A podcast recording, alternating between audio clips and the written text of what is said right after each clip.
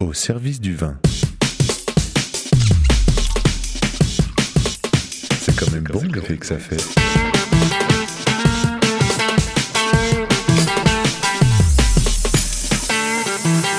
Attends, reviens, j'enregistre. Non, on fait silence.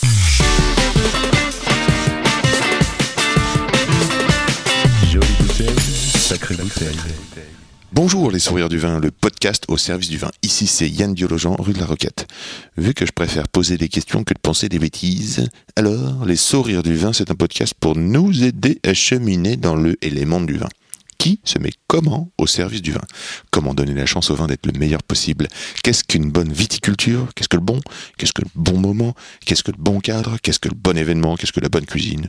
Pourquoi tout d'un coup, ça groove et que l'atmosphère vibre et s'électrise ou ça pèse. Voilà ce que je veux.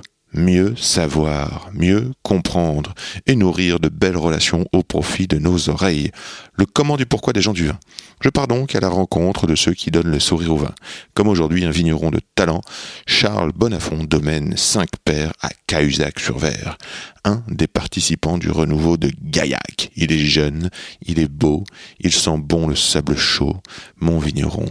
Il est encore temps de goûter son délicieux ici et maintenant. Primeur sain, mis en bouteille ici Rocket Street, Paris 11e, juteux, frais, fruité, mûr mais pas lourd, peu d'alcool, un désoiffage plaisant, garanti. Nous avons parlé dans le désordre de cépages et de leur goût, de nature de sol, de raisins datant de 600 ans, rien que ça, de greffage, de chaussures de viticulture, de musique, de trajectoire, de pouvoir du groupe. Un vrai bon moment, offert au détour d'une énorme journée de travail. Décollage à 3h26 du matin, atterrissage 4h34. Nous aurions pu converser jusqu'à bien plus tôt, mais il y avait école le lendemain matin. Alors, dodo, à boire avec les oreilles. Et n'oublie pas, où que tu sois, en bas de chez toi, pas loin de chez toi, il y a forcément un caviste ou un restaurateur passionné qui saura t'entendre et se régaler d'échanger sur les mondes du vin. Pour communiquer avec moi, je réponds sur Insta at Yann Diolo, y a 2 n d i o l o Alors, au plaisir de se croiser ici ou là. And let's talk with Charles Bonafont. Salut Charles, salut. Salut Yann. C'est Charles Bonafont, il est 3h26 du matin, nous sommes maintenant le 22 novembre. C'était la fête des primeurs, le Beaujolais nouveau, mais euh, ici, rue de la Roquette, 73 106, euh, au caviste et au resto qu'est-ce qu'on a fait? On a ouvert du gaillac. Pas n'importe quel gaillac, le gaillac de Monsieur Charles Bonafont, domaine 5 pères. Domaine 5 pères, Sur les hauteurs de Cahuzac-sur-Vert. Cahuzac-sur-Vert. T'es tout sourire, mon Charles. On a bien bossé toute la journée, quand même. Ouais. Parce que euh, il y a eu la route, il y a eu les fûts. Donc, un fût de vin rouge de 220 25, et une feuillette de blanc. de 115. Bon, on a percé tout ça, on a mis en bouteille. On a bu. Et puis, on a surtout régalé. Il y avait un monde. C'était Ouais. génial. Vraiment une belle fête. L'année prochaine, faut bloquer cette rue de la Roquette. avis et vos connaissances si jamais vous, vous avez euh, vous connaissez quelqu'un ou, un- ou vous connaissez comment on peut bloquer la rue de la Roquette pour faire cette fête et l'agrandir encore peut-être que ça peut être euh. On ramènera trois fûts s'il faut. alors Charles euh, c'est l'enfant euh, l'enfant qui vient de reprendre le, le- le domaine j'aime beaucoup ce domaine qui qui, qui, qui s'appelait Domaine Perrose, qui est son premier millésime de Domaine 5 paires. Le- L'enfant qui est devant moi a 24 ans, si je me trompe pas maintenant. 6 maintenant. 26 Ouais, ouais. Voilà, qu'est-ce que t'as grandi. Et alors en 2016, t'avais quel âge? T'avais 2016, j'avais. Je suis né en 93, j'avais 23 ans en 2016. C'était ton premier millésime? Non, en 2014, premier millésime tout seul. 2014, t'imagines? Donc t'avais 21 ans. 19. Ah non, 20. 20 ans premier millésime. Ouais. Ce qui me séduit chez Charles, c'est euh, l'enfant qui a grandi dans les questions de ses parents. Ses parents, euh, Olivier Astrid, euh, j'ai connu le domaine très longtemps, sont des gens qui sont allés, s'installer dans, cette région du, du, du à Cahuzac. Ils ont eu ce projet de, faire une, ferme viticole. Et dans cette ferme viticole, ils se sont interrogés dans, mais au fait, comment on fait pour faire du vin bio vivant? Comment on, met, on apporte l'animal dans la viticulture? Comment on plante telle plante pour pouvoir lutter contre telle maladie comment, euh, éventuellement, quel insecte. Bref, toutes ces questions, ces jeunes vignerons qui étaient euh, ses parents, qui sont encore ses parents, euh, Charles a grandi là-dedans. Et moi, j'ai vu, ce Charles grandir, j'ai vu ce Charles euh, euh, émerveiller, se questionner, j'ai vu ce Charles euh, aller en fac de bio, s'intéresser à la plante. J'ai senti ce jeune homme euh, euh, bouillant, fermentant déjà, et dire je veux être vigneron. Euh, il a levé la main, des quatre frères, c'est lui qui a dit je, veux, je veux être vigneron. Et il se trouve que, euh, bon, euh, dans les questions aussi d'affaires, de couple, malheureusement le couple s'est- déchiré. Et il se trouve que Charles a pris la tête du vignoble. Et je pense que cette année, c'est vraiment, je le sens comme ça, cette année, c'est vraiment la première année où on change de nom de domaine. On a un jeune homme, un jeune adulte qui a déjà vinifié 5 millésimes tout seul, euh, qui en sait, qui a une vision de la plante tout à fait incroyable. Alors, alors, j'ai vraiment plein de questions à te poser parce que j'ai dit beaucoup de choses déjà, mais le domaine 5 paires, c'est quoi? Le domaine 5 paires, je pense que la notion de ferme viticole, c'est très bien parce qu'il y a ferme. Et ça, c'est quelque chose d'assez important qu'on essaie de remettre au cœur du. Enfin, on recherche du sens dans notre travail, dans notre vie, au quotidien.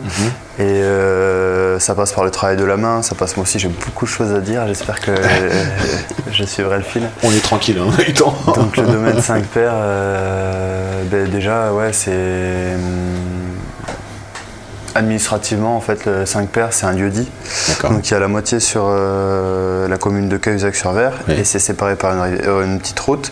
Et l'autre côté, c'est euh, sur Andillac. Mhm. Donc c'est deux communes qui sont pla- placées sur le, le, pla- le plateau Corday. Donc nous on est vraiment sur les hauteurs. Donc euh, en fait simplement la Vert, qui est la petite rivière qui passe euh, en bas de chez nous, a gratté les, les calcaires, euh, enfin les argiles des- de, de chez nous, les a déposées sur les premières côtes. Et en bas on a le Tarn. Donc nous on est vraiment sur les calcaires, euh, les calcaires blancs, c'est des calcaires lacustres. Donc c'est des calcaires, c'est pas iodé en fait. Des- C'était des, grands lacs, donc d'eau douce, Mhm. Qui sont stratifiés grâce aux petites algues. euh, D'accord. voilà. Et donc, euh, déjà, on commence par ça. Les paires en occitan, c'est les pierres. D'accord. Donc, 5 paires, voilà, c'est le lieu dit, c'est l'identité du lieu euh, en occitan. euh, Donc ça commence par le sol, ouais. C'est donc 5, paires, 5 sortes de calcaire, quoi. 5 Ouais. couleurs. Exactement. Est-ce que Perrault, c'était un lieu-dit? Euh, Perrault, c'est pas un Perrault, lieu-dit. c'est la couleur des pierres. C'était le 5, Ouais. 5 paires, et Perrault, c'était les pierres roses, on Ouais. pourrait imaginer quelque Qu'on avait comme du sous-sol. Exactement. Euh, Le domaine est situé sur une butte. Ouais. Et moi j'aime beaucoup cette butte parce qu'en fait, quand on est euh, bah, du coup chez nous, tout en haut, là où on fait les apéros-concerts, euh, quand on regarde euh, bah, vers le sud, en fait, au sud vous avez les Pyrénées, donc c'est magnifique. Après vous avez la montagne noire, donc euh, Castres et le Minervois de l'autre côté. Après vous avez les monts de la Cône, Ouais. donc les monts de la Cône, là où il y a les salaisons vers Millau. Après vous regardez derrière, on a l'Aveyron. Et ensuite quand on revient, donc là on a fait quasiment 360, donc les- les- entre les monts de la Cône et l'Aveyron, c'est là où le soleil se lève, où la lune aussi se lève, c'est un régal. D'accord.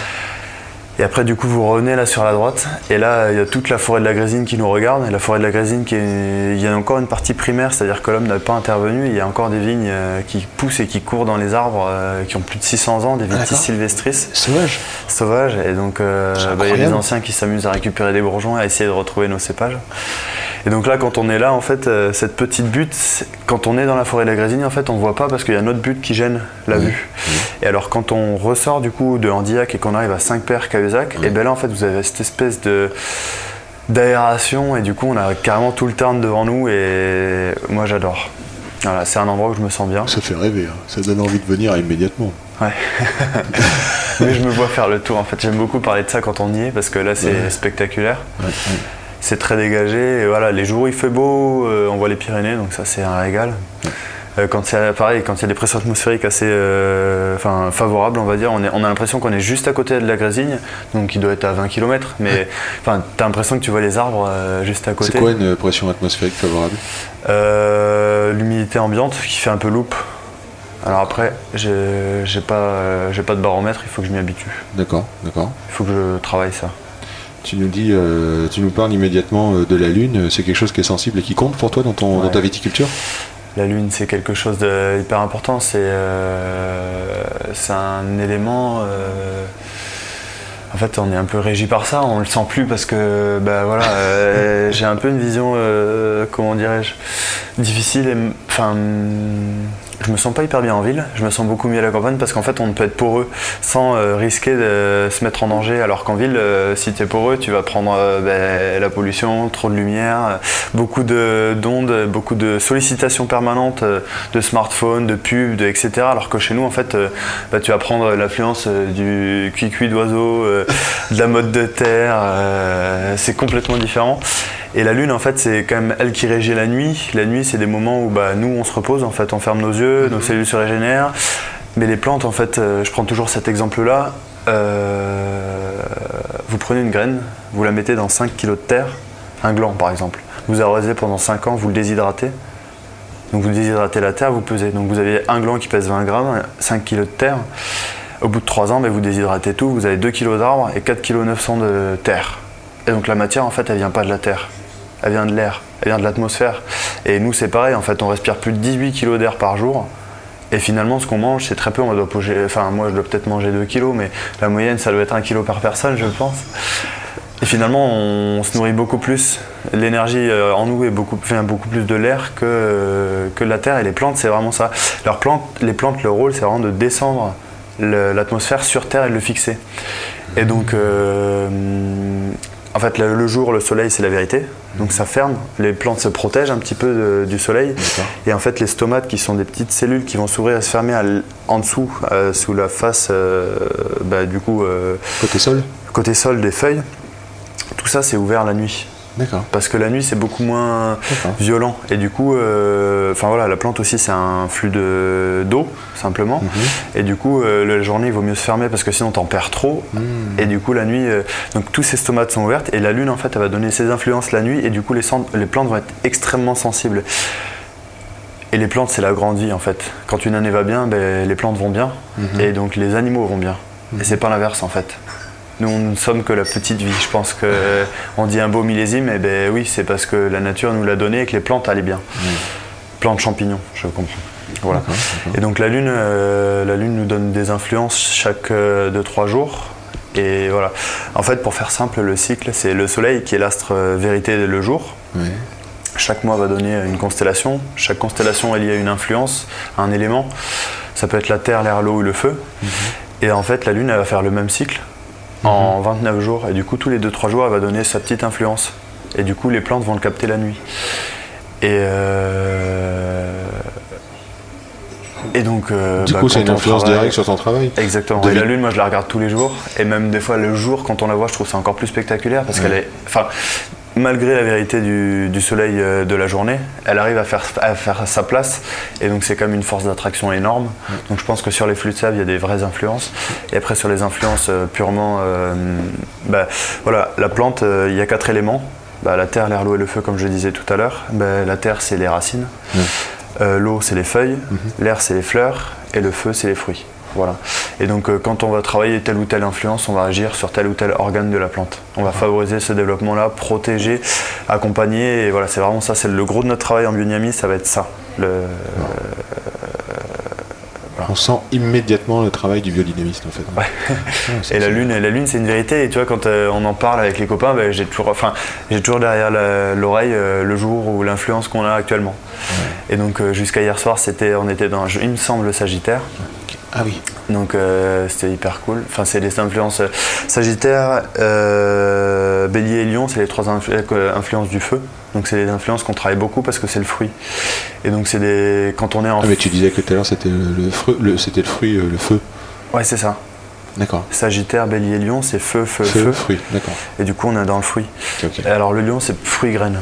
Et du coup, euh, euh, du coup, c'est des constellations qu'on a l'habitude de travailler parce que quand on passe des préparations adressées aux plantes Mhm. et qu'on est bah, en hiver, on veut qu'elles travaillent la racine, qu'elles se reposent. En été, on veut qu'elles nous fassent du raisin. Et il n'y a pas de secret. Et le raisin, c'est un fruit. Et donc, euh, on travaille beaucoup ces influences-là. D'accord, d'accord.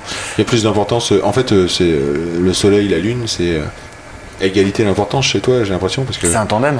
voilà, ça attendez. L'eau, euh, c'est-à-dire euh, C'est un élément un élément. de vie. Mm, mm, mm. Alors nous, c'est en fait sur la butte, on a cette, euh, on n'a pas d'eau. Voilà, l'eau, elle est dans le sol. Il faut savoir la préserver. C'est une contrainte. Et Ar- plus il fait chaud. Argilo-calcaire, donc Argilo-calcaire. Donc en fait, euh, les argiles, elles sont. Bah, ça dépend les. les donc ce que je dis toujours, moi, tout ce que je replante, les, les- hum, tous les plateaux et les faces sud, je mets des blancs parce que l'aromatique m'intéresse beaucoup plus.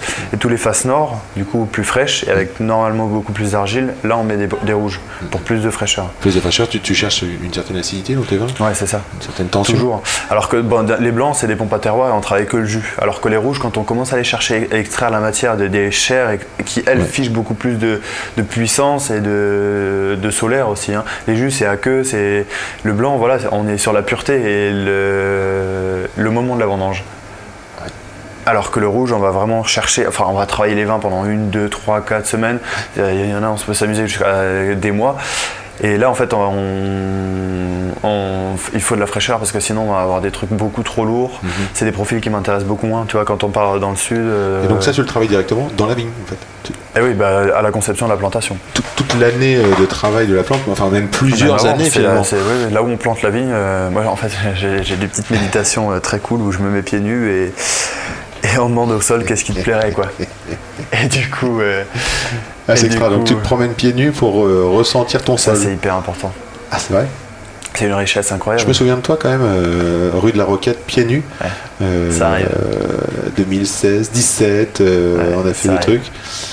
Et tu, tu te baladais pieds nus, quoi. Ouais. Et tu ressentais la, tu ressentais la ville? Ah Non, c'est compliqué. Alors raconte-moi cette méditation, euh, le sol, il te donne quoi comme Euh, réponse? Il te dit, euh, tiens, Il y a beaucoup de méditations liées au yoga où tu es centré sur toi-même, tu sais, c'est toi, ton toi. Alors que des méditations, je sais pas, euh, ben, Steiner disait que la vérité est en chaque lieu et que du coup qu'une vérité elle est valable mais pour le lieu, tu vois, finalement. Et quand on standardise une connaissance, eh ben, on veut l'appliquer partout. Sauf que je pense que bah, nous, on est des êtres humains, on peut être aussi des paraboles comme les plantes, c'est-à-dire qu'on peut essayer de ressentir les influences. Alors il faut faire attention à pas euh, capter des mauvaises, mais ça c'est des parcours aussi, on l'apprend.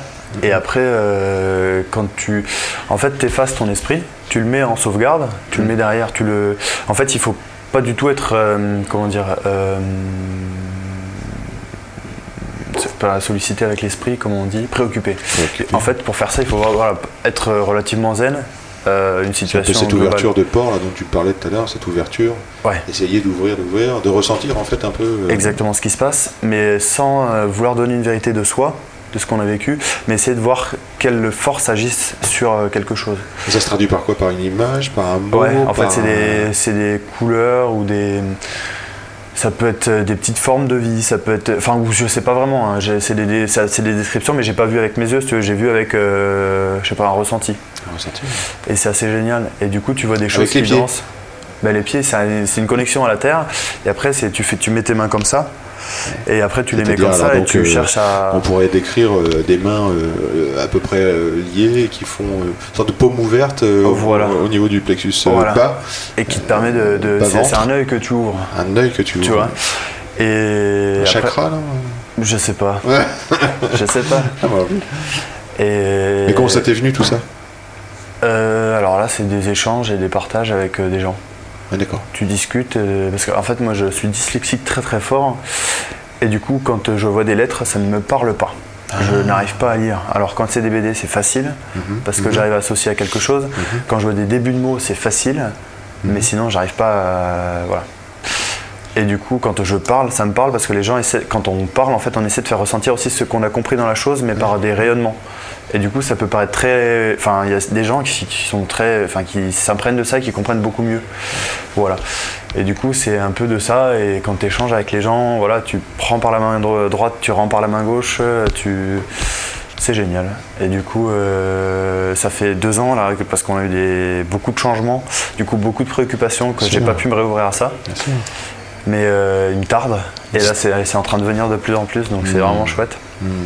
Donc il faut stabiliser le socle, ça c'est important. Et ça te permet de d'être libre. Et la liberté, c'est ça, c'est de ressentir. Comment tu fais pour choisir ton. C'est un gros mot, hein, mais comment tu fais pour choisir ton matériel végétal maintenant? C'est-à-dire comment tu fais pour choisir tes plantes? Parce que Exactement. tu m'as- tu Matériel végétal, matériel, c'est ouais. un gros mot pour moi, mais, Moi je, aussi. mais euh, je t'entends parler de la forêt, là, je trouve ça incroyable que tu me dises qu'il y a des plantes de 600 ans. Euh, C'est trop bien, c'est magnifique. Et du coup, comment tu fais pour choisir tes, tes- tes nouveaux ou tes, tes, tes- tes greffages? Enfin, t'as as planté, je sais que t'as planté l'année Alors, ben, dernière. nous, la euh, technique, en fait, c'est qu'on plante des Américains. Donc, c'est les racines qui sont résistantes Mhm. au phylloxéra. mhm.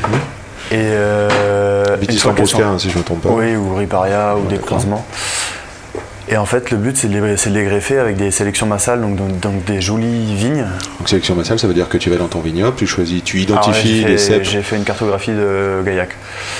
Ok. Donc là, je me suis fait plaisir. Je suis allé voir des coopérateurs, je suis allé voir des vignerons, je suis allé voir. euh, et paradoxalement, euh, tous ceux qu'on voit le plus en bouteille, c'est pas ceux qui ont les plus belles vignes, parce que ceux qui, ont, ceux qui passent leur vie à la vigne, c'est les viticulteurs. Oui, Ceux qui vendent le raisin, ils passent Et je suis allé voir des vignes, mais vraiment mais incroyables. C'est-à-dire que des mecs, c'est juste du bon sens paysan. Ils ont toujours taillé. Enfin, c'est les grands-pères qui ont appris à, tailler aux pères, qui ont appris à tailler aux enfants. Ouais. Et du coup, les vignes, elles sont taillées de manière cohérente. Et enfin, j'ai vu des vignes greffées de, je sais pas, 1000 1920 sur des loin de l'œil, des troncs, mais on est des enfants. Enfin, moi, je suis ridicule à côté, mais les- ils sont massifs. C'est des parcelles qui font un hectare. Il n'y a même pas de manquant. C'est magnifique en fait. Et du coup, tu te retrouves là-dedans et du coup, c'est à toi de choisir lesquelles sont belles. Donc, il faut pas qu'il y ait de cournouée, il faut pas qu'il y ait d'enroulement, il faut pas qu'il y ait de flavescence, il faut pas qu'il y ait de maladie purement. Et après, du coup, il te faut les pieds qui te plaisent. C'est-à-dire que moi, les pieds qui me plaisent, c'est des pieds sains. Donc, pas de maladie de l'année, donc milioïdium ou euh, bl- black rot ou botrytis. Enfin bref, tu, tu en fait, tu passes avant les vendanges et tu passes beaucoup de temps dans la parcelle à regarder. Donc, à regarder en fonction des secteurs de la parcelle, en fonction de s'il y a de l'eau dans le sol ou pas.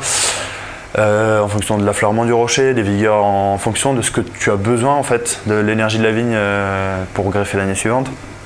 Et donc moi je veux 2 grappes par sarment. Donc c'est avoir la possibilité. En fait, euh, et, oui voilà, 2 grappes par sarment, des jolis sarments avec des jolies feuilles. Et après il faut que la plante rayonne, me plaise. Et donc là en fait on met une petite ficelle et on fait ça pendant 3 ans d'affilée. Et tous les pieds qui ont 3 ans, 3 ficelles, quand on passe l'année avant de greffer, enfin l'hiver avant de greffer, je sais que je peux greffer cette parcelle en mars, donc j'ai besoin de mosaque, loin de l'œil, peu importe, ou brocol ou duras. Là je passe et je prends que les pieds qui ont 3 trois ficelles, c'est-à-dire que 3 C'est années de suite elles m'ont plus. Voilà, C'est ça une vraie massale. Et quand tu prends une leçon de sélection massale de euh, domaine de l'écu, Muscadet, l'ancien, comment s'appelait-il? Si. Un puriste, un vrai puriste. Parce qu'il y a beaucoup de grands noms et grands domaines euh, qui s'arrangent. Et t'en as qui sont puristes jusqu'au bout. Et là, en fait, t'es toujours respecté quand tu t'es droit. c'est assez marrant. Et euh, c'est pas Michel Grisard, c'est Guy Bossard. D'accord. Guy Bossard, Guy qui est un mec génial. Euh, ben voilà, du coup, t'es pareil là. Du coup, moi, c'était. En fait, ça, c'est des intuitions. Enfin, c'est refaire de la greffe, du greffage en place, c'est-à-dire mettre les Américains, attendre qu'ils soient prêts, les greffer. Donc, Oui. pareil là avec nos mains, c'est recréer une relation avec nos plantes quand même. Oui. C'est-à-dire que ensuite, c'est des, c'est des plantes qu'on a choisies, qu'on a sélectionnées nous. Euh, je dis nous parce que voilà, on fait le travail avec mon petit frère. On voit, les Antoine, on voit que tu as les mains qui bossent. hein. et c'est hyper important. Je peux voir euh, que tu as des, des bons doigts de vigneron. Qui grossissent d'année en année. je vois que ça, ça- ça- la paluche, ça, ça- ça Ouais. ah ouais, le petit frère est dans le domaine. Et, euh, Et du coup, donc ces massales, euh, on les greffe, on les choisit. Et ça, en fait, donc la première année euh, que je me suis, enfin que j'ai repris, il y avait une plantation qui était programmée, donc on devait travailler avec des pépiniéristes classiques. Et en fait, ça s'est pas bien passé parce qu'ils nous ont pas vendu les pieds espérés. Ça s'est très très mal passé, beaucoup de mortalité, etc. Et du coup, euh, j'ai dit, ben, en fait, comment faisait-il avant? Parce qu'il n'y avait pas de pépinière avant. Et du coup, je suis allé voir les anciens, tu prends une quille de blanc, tu passes la matinée à discuter. Et là, tu passes des moments incroyables où eux, connaissaient, tu vois, ils m'ont dit, enfin, ils m'ont appris qu'il y avait des lavoirs sur le terrain. Enfin, c'était génial, quoi. Tu- là où il y a des sorties d'eau, que eux ont drainé à une époque ou pas. Enfin bref. Du coup, après, tu te rends compte que toute la vallée du Tarn avant, donc ça partait d'avant Millau et ça descendait jusqu'à bah, après, euh, après euh, Chasselas, Moissac, pardon.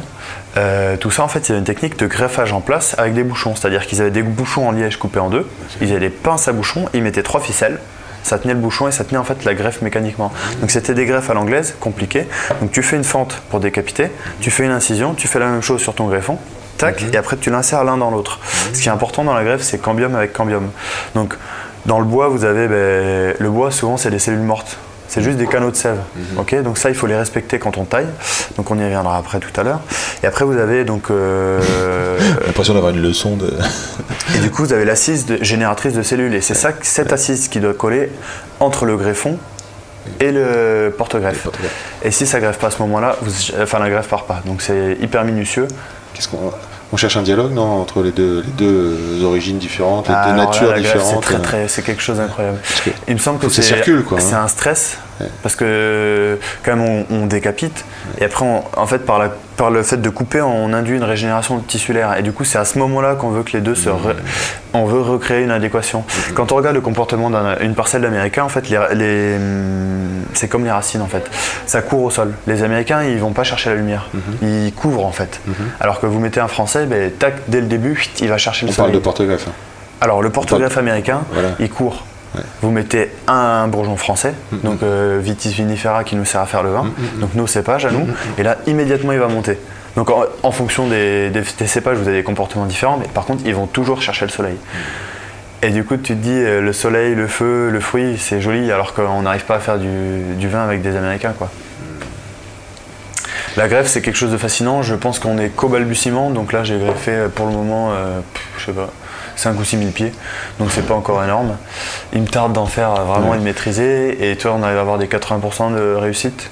Donc je suis assez content. Parce que en fait, euh, les anciens ils te racontaient des trucs, mais ils oubliaient des trucs. Euh, du coup, bah, tu apprends, tu fais des erreurs, euh, et puis tu construis ta connaissance en fait. Parce que du coup, mes parents ont acheté, donc eux ils n'avaient pas d'héritage viticole euh, familial.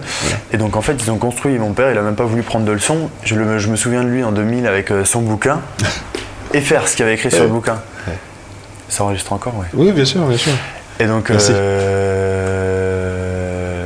moi j'étais à la cave. J'ai toujours adoré. Enfin, même avant, quand j'étais euh, tout petit, on était en Normandie et c'était une ferme cidricole. Et moi, je traînais toujours dans les potes euh, au brassage. Je me souviens des variétés, des tas de pommes, c'était génial. Et du coup, on est arrivé à Gaillac. Et bien là, c'est pareil. Lui, il a dû construire en fait. Donc, il a fait euh, ben, les erreurs de parcours. Et c'était pas non plus un agriculteur. Du coup, les vignes ont pas mal souffert, je pense. À tel point que là, ben, on est en train de toutes les renouveler parce que, euh, parce que il faut, voilà. je, en fait, moi, c'est sûr, les vignes que je monte là maintenant, à celui à qui je les, si jamais je dois les passer un jour, je lui aurais appris à tailler. Et j'aurais appris à, enfin, au moins le concept de travail comme je le conçois euh, pour la vigne, parce que la vigne, euh, voilà, c'est du matériel végétal, c'est très grossier exactement. En fait, c'est comme si c'était un outil de production, mais en fait non, c'est vivant, c'est un être, c'est un individu, et il faut le concevoir à l'échelle de la parcelle. C'est-à-dire que cette parcelle-là, on va la travailler de cette manière-là, et du coup, il faut la respecter. On conçoit aussi le travail avec des outils. Donc euh, ça peut être le cheval, ça peut être le tracteur, ça peut être l'être humain. Euh, Alors, des outils versus. si on n'utilise pas d'outils, c'est plutôt. La main. Ah oui, je pensais euh, à des désherbants ou à des. Parce que. Ah oui, oui, ou alors des, des solutions chimiques. Ah oui, alors nous, pas du tout. C'est un univers qu'on ne, qu'on ne pratique pas et que je- ça ne m'intéresse pas du tout. Je voilà, le dis. Euh, donc euh, après, j'ai rien contre euh, le conventionnel. Moi, mon rêve, c'est que tu vois, à Gaillac, par exemple, la viticulture quand fasse même râlé pendant un an d'études, là tu as fait un an d'études Ah oui. euh, à Cahors, à Cahors, c'était ça hein Ouais, c'était ça. Et euh, toute une année, je t'ai entendu euh, Ah oui. épisodiquement Pester. pester, râler. euh, mais qu'est-ce qu'on nous apprend? Alors, oui, alors là, c'était quelque chose. Donc moi, j'ai repris en 2014 le travail. Donc là, j'étais en deuxième année de fac de bio. Donc j'ai validé cette année-là. 2015, j'ai fait, j'étais inscrit juste en troisième année, donc j'y suis pas allé. Euh, et pour être, euh, pour rester boursier, euh, pour pas le dire. Euh, du coup, je suis allé valider une troisième année, euh, mais c'était une fac euh, de, biologie, de viticulture, œnologie, innovation et mondialisation. C'était l'intitulé de la formation. Donc, ce qu'ils nous ont expliqué, c'est pour que ça passe partout. Voilà, hein, plus t'en mets, plus voilà. D'accord. Et, et du coup, on a, en fait, pour moi, l'œnologie, c'est pas le vin. En fait, le vin, c'est c'est des hommes, c'est des vignes, c'est des terroirs, c'est des territoires, c'est de la vie en fait. Et l'œnologie, en fait, c'est la chimie du vin et le business du vin. Alors, je suis un peu violent sur mes propos et je, les- je suis capable de les tempérer en fonction de qui j'ai en face de moi. Mais euh, en fait, euh, bah, euh, chimiquement, on nous a pas appris grand chose. Biologiquement, on nous a pas appris grand chose. Euh, bon sens paysan, on nous a pas appris grand chose non plus. J'ai encore le souvenir du directeur de la chambre d'agriculture d'une Lotte qui vient nous apprendre qu'une vigne bien menée, c'est une vigne à 60 hecto-hectares, désherbée, sans herbe, essimée 5 fois dans l'année. Et t'as envie de lui dire, mais mec, euh, je sais pas d'où tu sors, je sais pas quel âge t'as, mais c'est peut-être ta vérité à toi, mais c'est pas la vérité absolue. Nous, ben voilà, les vignes qu'on monte là maintenant, qu'on reprend, on est sur des rendements euh, tout à fait raisonnables. Enfin, moi, le but, c'est pas de surproduire, mais il y a des vignes, euh, par exemple pour les cuvées impeccables, on veut des jus croquants et frais, il nous faut du jus. Si tu, veux. Si tu commences à faire la concentration, tu auras des jus, tu auras des grenages puissants, tu auras, enfin, et nous on veut vraiment des jus euh, assez digestes et du coup ça peut nous arriver de monter à 70 hecto-hectares. Cette année on les a fait par exemple en 2019, mes voisins ils, ils y sont pas du tout parce que en fait bah, on va arriver carrément au sol un jour, enfin dans notre discussion, et en fait le sol est hyper important pour le lien entre, ben voilà c'est pareil, planter une vigne, ben, tu as les racines qui sont enracinées dans le sol et du coup il faut ce lien là. Bref, et du coup ces produits chimiques ils détruisent toute cette vie en fait. Ils- c'est ça, en fait, ils annihilent, ils tuent. Alors euh, ça peut être des insecticides, donc c'est les insectes, ça peut être des herbicides, donc c'est l'herbe, donc c'est le sol, ça peut être des fongicides, donc c'est les champignons. Les champignons c'est quand même euh, la base, euh, enfin le sol euh, c'est ce qu'on mange, Euh, l'herbe c'est ce qui nous fait vivre, Euh, les champignons ben, on est tous remplis de plus de je sais pas combien de kilos de levure. Le plus, le, attends, le- le plus riche, en, c'est le nombril, parce que c'est un, endroit aérobie toujours humide. Du coup, dans votre nombril, vous avez la plus grande richesse de micro-organismes au monde, faut le savoir. Euh, et sinon, c'est les intestins où il y a beaucoup, beaucoup. Enfin, c'est eux qui nous aident à digérer, parce que sinon, on, on serait incapable d'assimiler les aliments. Et se dire qu'en fait, ma parcelle, eh ben, déjà, j'ai défoncé mon sol en désherbant. J'ai mis qu'une seule espèce, c'est de la vigne. Donc, une seule espèce de racine, qu'une seule- une seule espèce de surface foliaire. Et ensuite, ben, je vais y mettre des produits chimiques, des fongicides qui vont tuer les champignons. C'est-à-dire qu'en en fait, on n'a plus qu'une plante qui a même plus le droit d'avoir son, son, son biotope, son écosystème à elle-même. On, voilà. Et du coup, euh, je suis pas pour. Clairement pas. bien, j'entends bien, j'entends bien dans, ce- C'est pas dans ce tout que ce que tu dis là. la- L'élan, où est-ce qu'il est là? Ton, ton choix, il est clair, il est même pas. euh, il n'y a pas de choix à faire avec toi. Tu vois, c'est, vraiment. On sent, on sent un courant voilà, que tu suis et, et t'as tenu tête euh, à, à des. Encore une fois, on pourrait Oh là dire. à des, à des quelque formats, voilà, ouais, des, des- des choses qu'on veut Exactement, le format c'est important. C'est le- la formation donne un format. Mm. Et la vie c'est pas qu'un format, en fait. La vie c'est des échanges, c'est des partages, c'est des découvertes, c'est des Mm-hmm. rencontres, c'est des moments, c'est des canons qu'on boit avec des gens, c'est tout ça. Et une formation finalement, ben, ça te cloisonne. Alors c'est hyper rassurant dans les institutions, mais les institutions font appel à beaucoup trop de vérités fausses.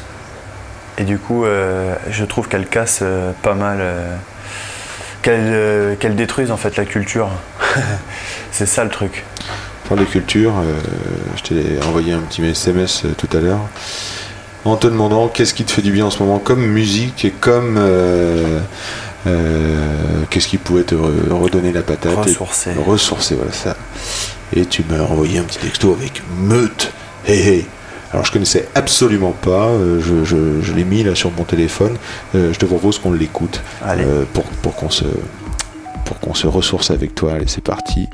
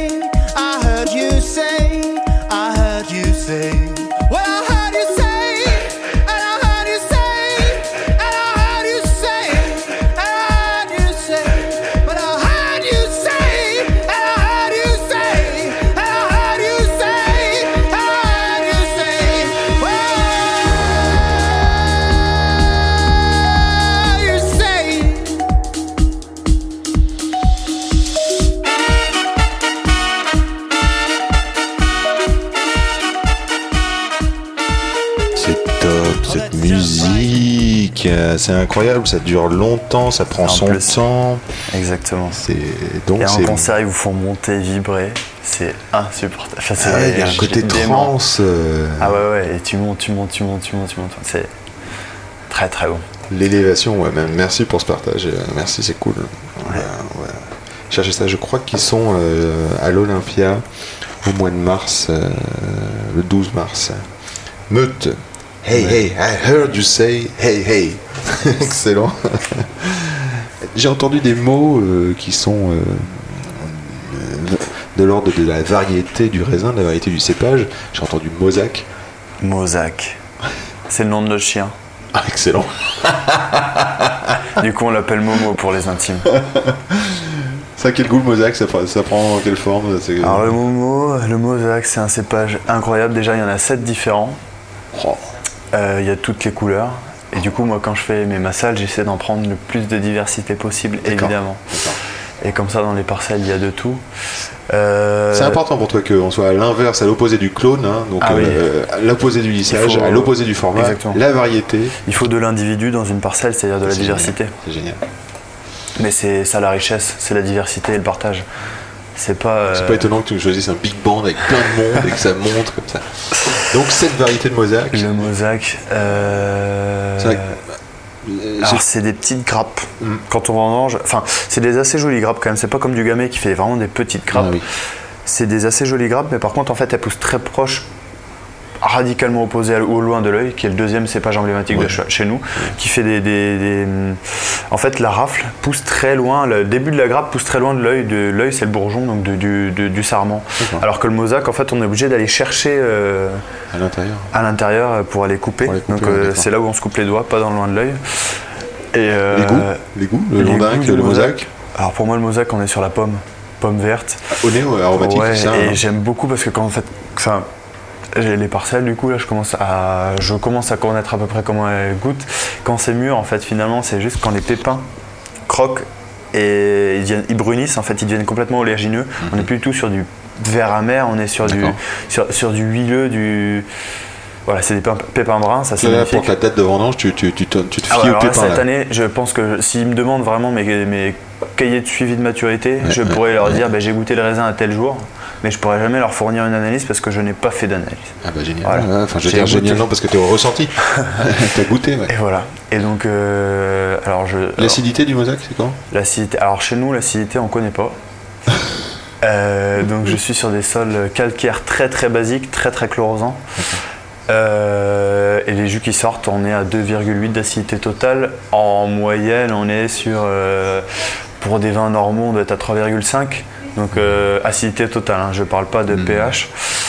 Euh, du coup, on est sur des acidités très très très basses. Et donc toute la fraîcheur qu'on va retrouver dans les vins, c'est plus le terroir et le, la minéralité que la- l'acidité. Voilà, donc sur les blancs, nous n'avons pas d'acidité. Mais c'est pas grave, on a de l'aromatique, on a du terroir, on a, euh, je trouve, de la pureté en fait. Voilà. Et les londinques, le goût? Alors Londinque, je ne, je n'ai pas encore. J'aimerais beaucoup en greffer. T'en as pas J'en ai pas. J'ai du mosaque et du loin de l'œil en blanc. Et là, je viens de récupérer un tout petit peu de muscadelle. D'accord. Loin de l'œil, le goût Loin de l'œil, euh, abricot, abricot confit, on peut arriver sur beaucoup de choses. Et paradoxalement, finalement, dans les vins, on va retrouver, euh, je trouve, fleurs blanches, jasmin, acacia, euh, Ah l'antidote, je trouve qu'on est là-dessus en fait. Beaucoup. Ouais. Euh, le loin de l'œil, euh, c'est un cépage incroyable. Muscadelle, alors, ça- alors, en fait, il y avait une magnifique parcelle de vieille muscadelle euh, devant la maison, mais qui était faite pour être travaillée en conventionnel finalement. Donc, quand ils avaient fait les espèces d'escaliers, et quand Oui. tu commences à désherber, euh, enfin, à travailler avec les charrues, eh ben, tu nivelles la terre, tu te casses la gueule en tracteur, et du coup, tu maudis cette parcelle, et du coup, tu l'abandonnes. Hmm. Et en plus, il y a eu de la flavescence, donc on a dû l'arracher. La muscadelle est un cépage, je trouve, génial, assez fragile, euh, assez proche du loin de l'œil, je trouve. Dans le comportement, et le loin de l'œil est beaucoup plus identitaire de chez nous et robuste et rustique, tu vois, alors que la muscadelle, elle va être un peu plus euh, subtile et fine, je dirais, mais, euh, mais assez euh, consensuelle. Voilà. Très joli.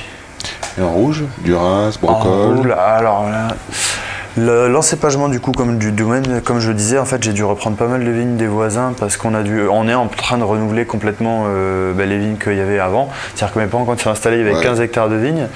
On est tombé à 7 quand j'ai repris.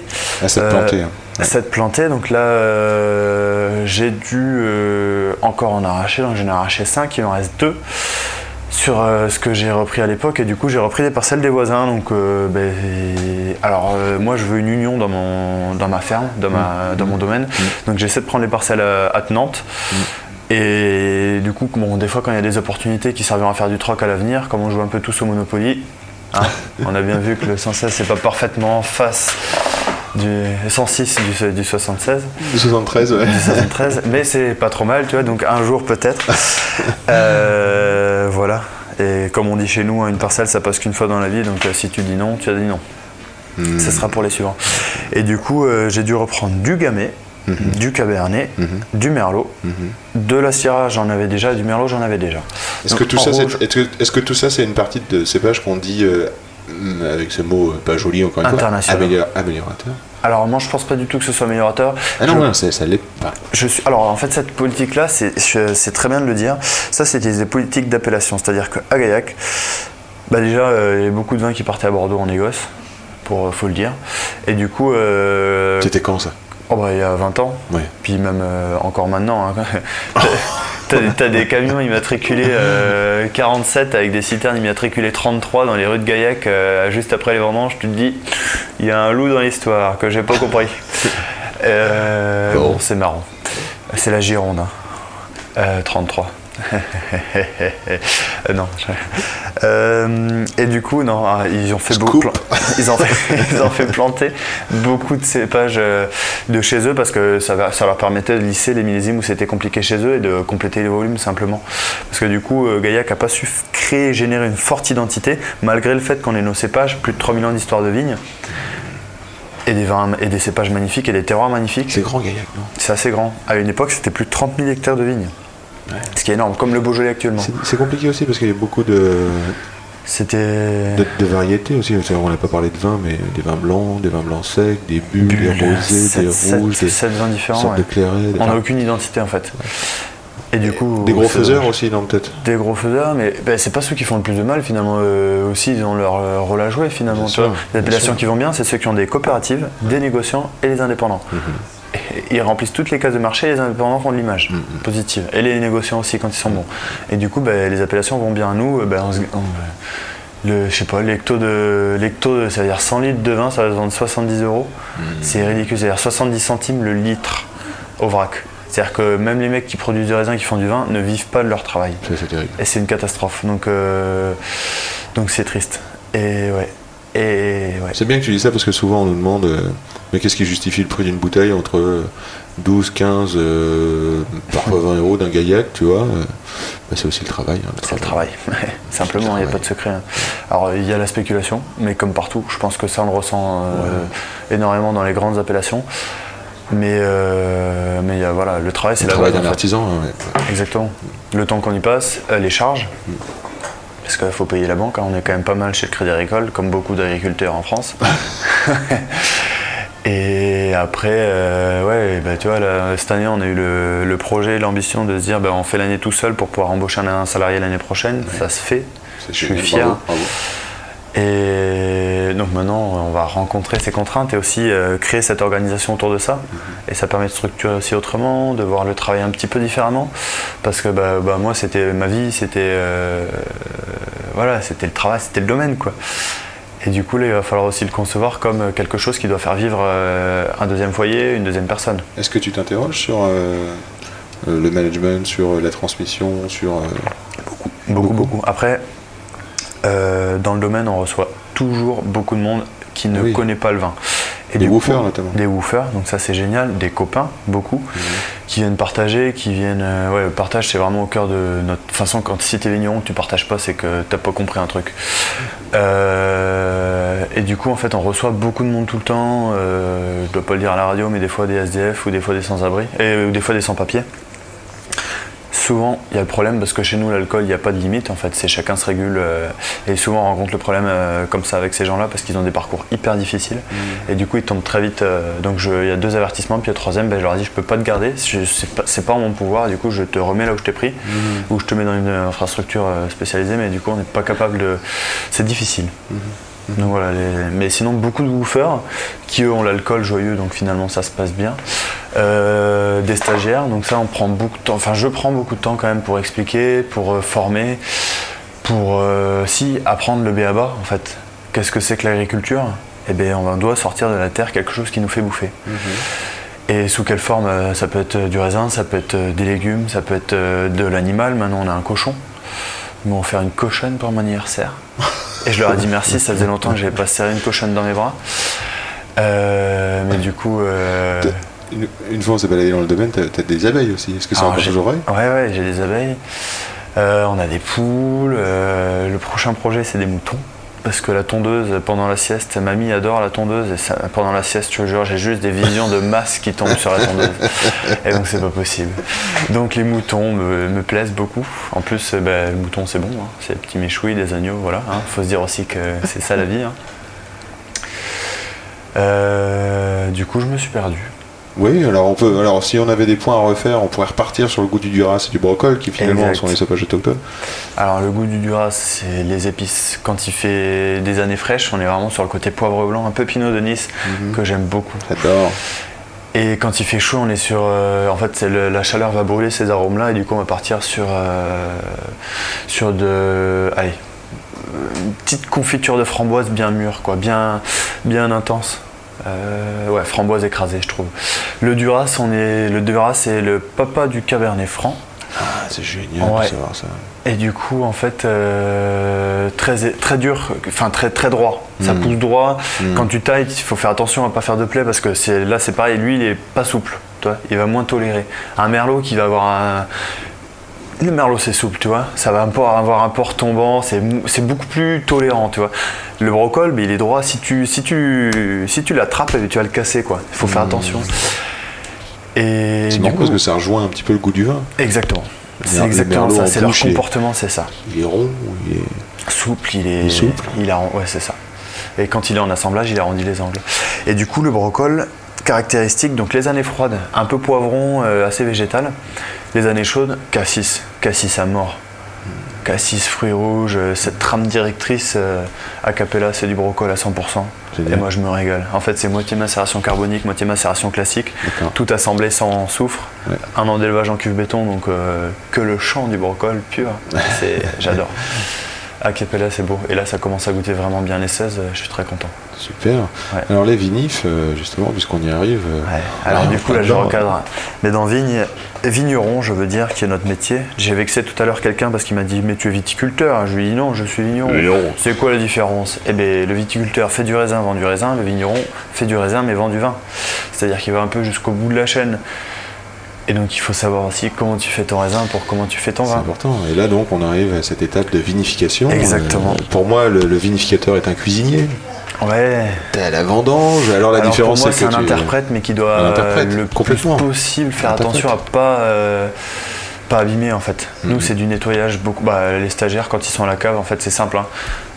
Rincer, désinfecter, rincer. Et à partir de ce moment-là, on peut travailler. Et c'est comme ça pour bah, les tuyaux, les cuves, tout, tout, tout. Et ceux qui, ceux qui touchent par terre, eh ben, c'est raté, tu recommences. Mhm. Et donc euh, bah là du coup euh, Lolo le salarié il a passé c'est la deuxième vendange qu'il fait ici donc il a commencé à prendre vraiment le rythme ça se passe super bien. Enfin, en fait il y en a un qui a le tuyau d'eau et l'autre qui a le petit pulvé pour désinfecter Mhm. et du coup c'est un jeu euh, perpétuel Ouais. mais hyper important et le plus de travail en fait c'est le nettoyage pour ne pas abîmer le vin c'est à dire que comme on veut pas mettre de soufre Mhm. alors s'il faut en mettre un jour, j'en mettrai pour euh, parce que ben, malgré tout il y a une réalité, c'est que le vin doit goûter bien. Ça peut pas être barré mauvais en fait. Enfin, Moi je trouve ça trop compliqué d'ouvrir des bouteilles et que tu prennes plus de plaisir à les boire. Mm. Tu souffres, tu te mince je me suis fait avoir, ça ça me plaît pas.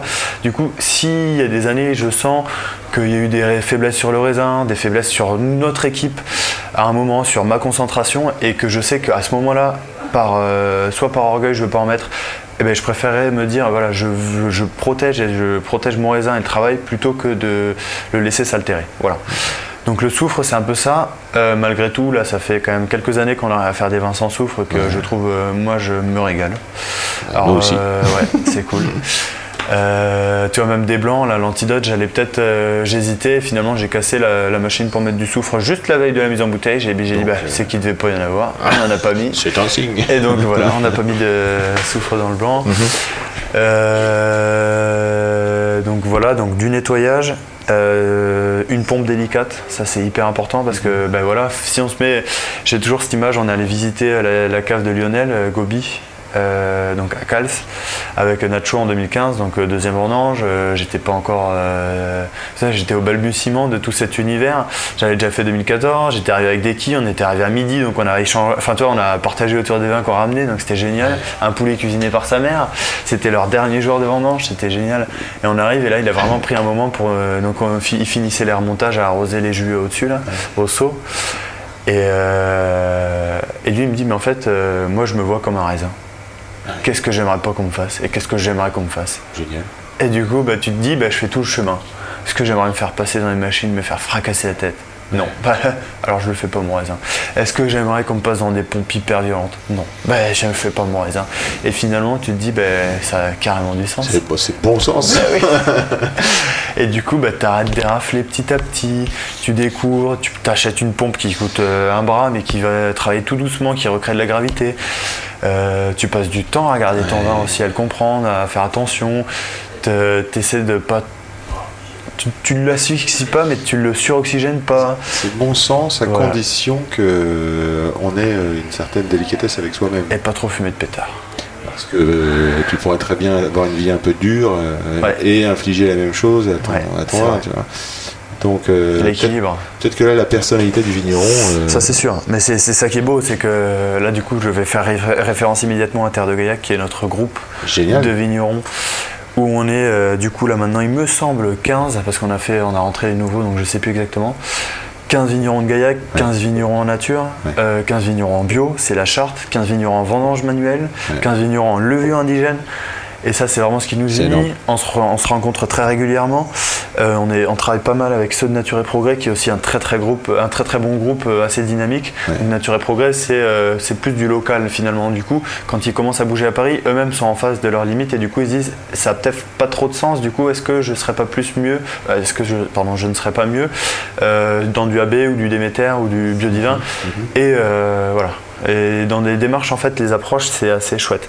Donc, Terre de Gaillac, euh, bah, pour ne citer que les Plageoles, euh, les Scarrés, Marine Lays, euh, Cantalose, euh, les Ce sont des locomotives pour vous, pour les jeunes là Euh, alors du coup, euh, domaine de Brun, euh, Méragnou. Euh, moi je me place, je trouve que je me place dans les locomotives parce que j'ai quand même formé quelques jeunes. Ouais. Euh, je pense qu'on a assis le domaine. Euh, et j'ai fait le en marche dès le début. C'est ça qui est fou parce que tu vois, à ton âge, t'es déjà une locomotive. euh, c'est dans ta nature aussi, mais Ouais. Après, euh, non mais enfin, tu vois, moi je, les plageoles, c'est des gens que j'adore. C'est des gens vraiment bien. C'est des gens hyper humains. Euh, T'as besoin de quelque chose, tu vas les voir. Ils sont toujours la porte ouverte. Ouais, T'as soif, et bien, ils te payent toujours un canon. Euh, c'est des gens vrais. Tu vois, c'est des générations et des générations de la transmission belle et pure. Tu vois, il n'y a pas d'intéressement. C'est pas genre euh, je te fous dans la merde. C'est, c'est, c'est- tu vois, c'est beau. Et il y a cette, cette espèce de vrai esprit autour de plageoles qui est super. Tout le monde pense qu'ils veulent des vins, des machins, des bidules. C'est des grands vignerons, voilà, qui Ouais, savent partager. C'est beau ce que tu dis. Euh, et tu passes, euh, voilà, tu as des, affinités avec, plus avec euh, certains. Mais euh, en fait, chaque réunion, là, on en a fait une mardi, euh, ben voilà, on avait euh, deux au moins une bouteille et demie par vigneron. Ben, on a tout bu avant de partir. On a rigolé, on a avancé sur les dossiers, pas trop quand même, ce mardi-là. Mais euh, tu vois, ça faisait du bien de se retrouver après les vendanges, de partager. Là, on prépare un voyage ensemble, c'est-à-dire qu'on va aller tous voir des dos et des vignons, et du coup, on aura tous notre expérience. On troque des quilles, voilà, c'est- ça. Terre de Gaillac, c'est un groupe. C'est l'identité du vigneron dans un terroir donné, avec les mêmes cépages, avec les mêmes façons de faire, mais du coup, chaque vin goûte différemment, et je trouve ça génial. Je trouve ça génial aussi parce que l'esprit de groupe, c'est quelque chose qui t'anime. C'est Et, important. Et est-ce que ça fonctionne encore ça? Parce que tous les lundis, par exemple, tu as dégustation chez toi. Ouais. Non mais c'est vrai, c'est l'esprit de groupe aussi ça. Alors, ça, le lundi, c'est c'est c'est tous tes poteaux. Ah, ça. exactement. Alors chacun ramène ce qu'il veut, faire C'est goûter à la quille, un petit truc à grignoter. Voilà. C'est à l'aveugle. C'est toujours des grands moments. Ça fait un moment que ça dure. Ça. Ça fait un moment que ça dure, 2000, euh, je sais plus. Ben, je sais plus.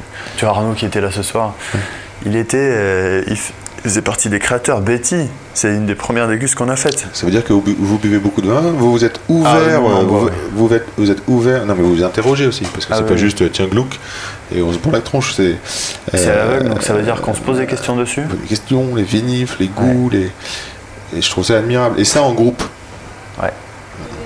Alors il y a eu une période là, 2000, euh, ben, c'est ça, 2017-2018 où c'était un peu moins fréquent parce que ben, il y a eu tout ce, tout ce remue-ménage. Oui, mais attends, tu viens de prendre C'est un parcours de vie, ouais. domaine 5 paires aîné, hein, mon vieux. Ouais, c'est ça. Donc bravo, félicitations, et puis longue vie au, au- au domaine 5 paires. Je- Ouais. Je vais te poser encore quelques, quelques questions, euh, mais plus euh, détente personnelle. Je te, je te c'est vraiment super tout ce que tu as dit sur la plante, là, les vinifs, les cépages Ah, j'ai l'impression d'avoir rien dit. Eh, Mais non, mais tu sais quoi, on n'a rien dit par rapport à tout ce qu'on se dit d'habitude, mais ça sert aussi à ça de s'enregistrer, c'est Ouais. que là on va pouvoir se réécouter et euh, partager avec nos auditeurs. Mais Le euh, sol, le sol, le sol. qu'est-ce qu'on n'a pas dit sur le sol? Juste une seconde, on n'en a pas parlé du tout, mais le sol, c'est c'est le socle, c'est sur ce sur quoi on repose. C'est les plantes vont tirer l'énergie Mhm. du sol. Et donc le sol, on travaille vraiment beaucoup avec lui. C'est-à-dire que nous, après les vendanges, je remonte sur mon tracteur, je me refais toutes les vignes à semer des graines.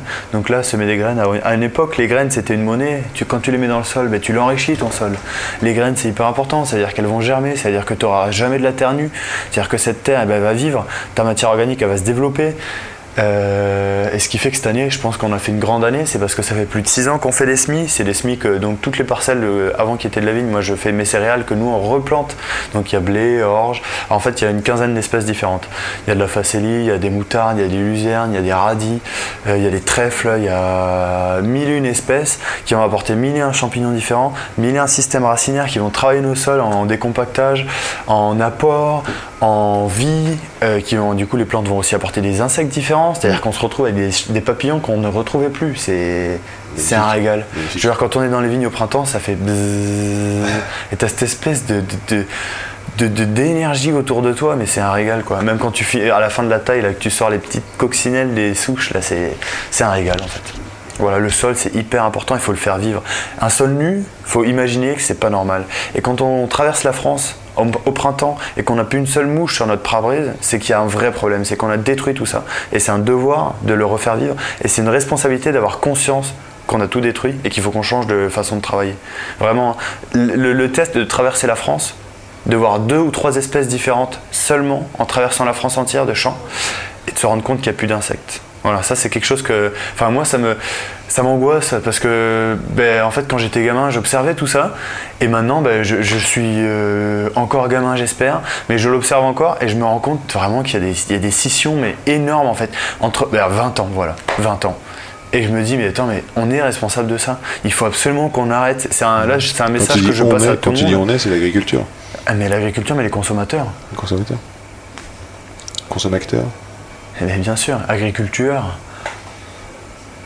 C'est terrible, hein. mais voilà, ça c'est un petit, c'est un petit. Nous au quotidien en fait, on se bat un peu contre ça parce que moi je veux pas me battre contre mes voisins qui sont en conventionnel. Mais le résultat c'est qu'en fait tout le monde est en train de passer en bio parce qu'on fait les mêmes rendements voire plus qu'eux sans utiliser de produits. Ils voient qu'on boit des canons, que ça tourne, qu'on va bien et que et du coup, bah, petit à petit, ça passe en bio partout. Alors, si je dis pas qu'on est le modèle, je dis Cantalos, c'est les premiers, puis c'est les pionniers qui ont fait Cantalos, enfin qui ont fait du bio euh, et le certifié euh, à Gaillac et qui, qui se sont pris plein la tronche et qui ont créé ce noyau et qui ont créé ce mouvement. Et toi, euh, et des voisins ont été bio avant nous, mais et là, ça y est, ça émerge vraiment. Toi, tout, là, vraiment. euh, mais mettons à 20, 20, 20 hectares à la ronde, tout est en bio. Enfin, tu, tu, enfin, c'est ça, tu prends 200 mètres, c'est génial, je suis fier quoi. C'est beau. tu- Il y a 5 ans, on, se- chamaillait avec les, les gars. Alors moi j'ai toujours beaucoup de respect parce que c'est des gens qui bossent, tu vois. C'est des vrais laborieux, des laborieux de la terre, tu vois. Et qui, ont une façon de faire pour vivre. Parce que bah ils sortent des revenus hein, euh, et finalement qui sont capables d'évoluer pour euh, parce qu'ils se rendent compte aussi des limites, qu'ils se rendent compte qu'il y a d'autres solutions pour vivre et que du coup je trouve ça beau et voilà bon ça c'est notre combat au quotidien et c'est quelque chose que, qui nous tient à cœur et voilà le sol est hyper important, la vie est hyper importante voilà C'est un beau message. Voilà, Ah, merci, les, questions un peu plus légères. Merci Charles. Question légère Bon bah tu vois, tu as déjà répondu à beaucoup de choses en fait. Mais euh, est-ce que tu as des petits trucs à toi pour te ressourcer euh, autre que marcher pieds nus Est-ce que tu fais encore du sport? Parce que je sais que tu es un excellent nageur. Alors j'étais euh, nageur. Puis finalement, de fil en aiguille, parlant de groupe, euh, on m'a sollicité pour faire partie du bureau de club de natation de Gaillac. Donc au début j'étais trésorier. Ouais. Je me suis fait embrigader, maintenant je suis le président. Et tu nages plus Donc euh, j'ai pu, si si j'ai encore nagé un petit peu. On est le plus gros club euh, maintenant de la ville sportive.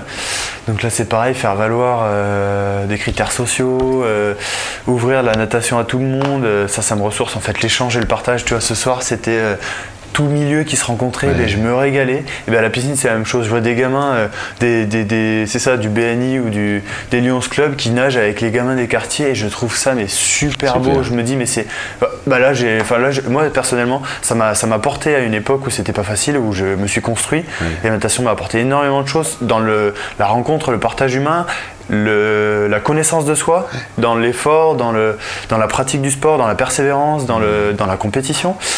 Et je pense que si je, si par le fait de m'investir un petit peu dans une assoce, je peux apporter ça, ne serait-ce qu'une ou deux- un ou deux gamins, ben je pense que j'aurais rendu. C'est sûr. Voilà. Et du coup, euh, j'ai embauché aussi Laurent pour avoir un peu de temps pour. Allez Du coup, finalement, je me mets dans. C'est même plus je me dis j'y vais quand j'ai le temps, c'est je le mets dans le calendrier parce que sinon tu peux pas. Est-ce que tu as une odeur que tu détestes? Une odeur que je déteste. Est-ce que tu as une odeur que tu aimes? Quelle est l'odeur que tu Alors en fait c'est hyper bizarre parce que du coup là je vais reparler de mes méditations. Mais alors est-ce que c'est moi qui les déteste ou est-ce que ça fait appel à quelque chose de moi qui les... Je sais pas de où? Euh, des gens. L'odeur des gens des fois je peux détester. Euh, mais comme je peux euh, les trouver hyper belles, hyper attirantes. Alors du coup c'est très paradoxal. Euh, ça peut être... Alors après, non, l'odeur de la vie tout court, euh, non, je me pose la question pourquoi ça sent comme ça. À quel moment il, a eu, il y a eu le- la rupture Parce qu'au début c'était une fleur, puis finalement ça va pourrir. La fleur c'est magnifique, euh, ça sent bon, c'est hyper attirant, puis après ça pourrit. Bah là c'est répugnant. Mais finalement c'est juste de la matière organique qui va se réintégrer, tu vois. C'est c'est un cycle, c'est un P, tu vois. Ça peut sentir super bon comme super mauvais.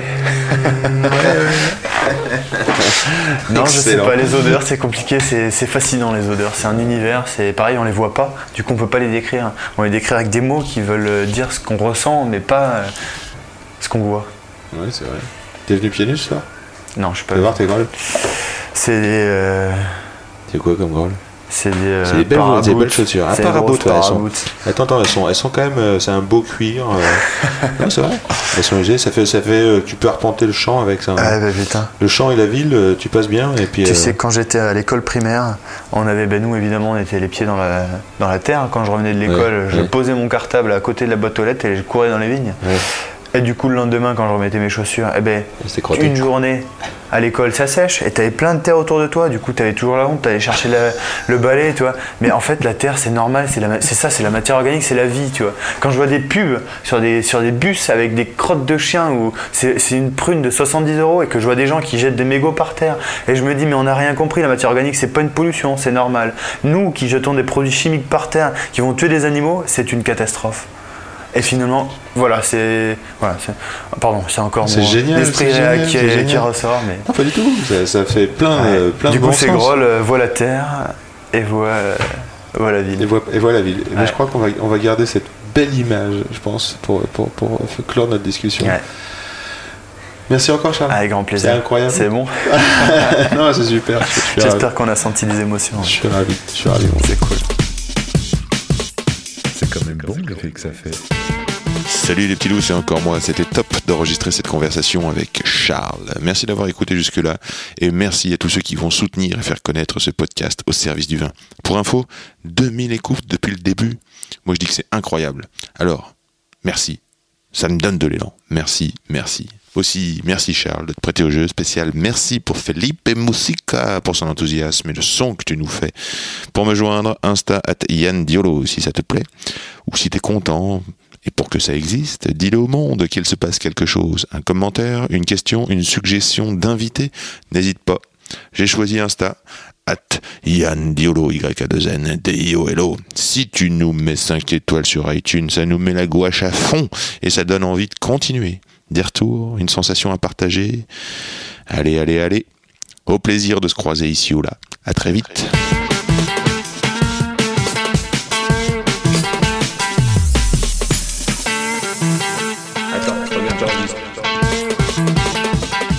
Silence.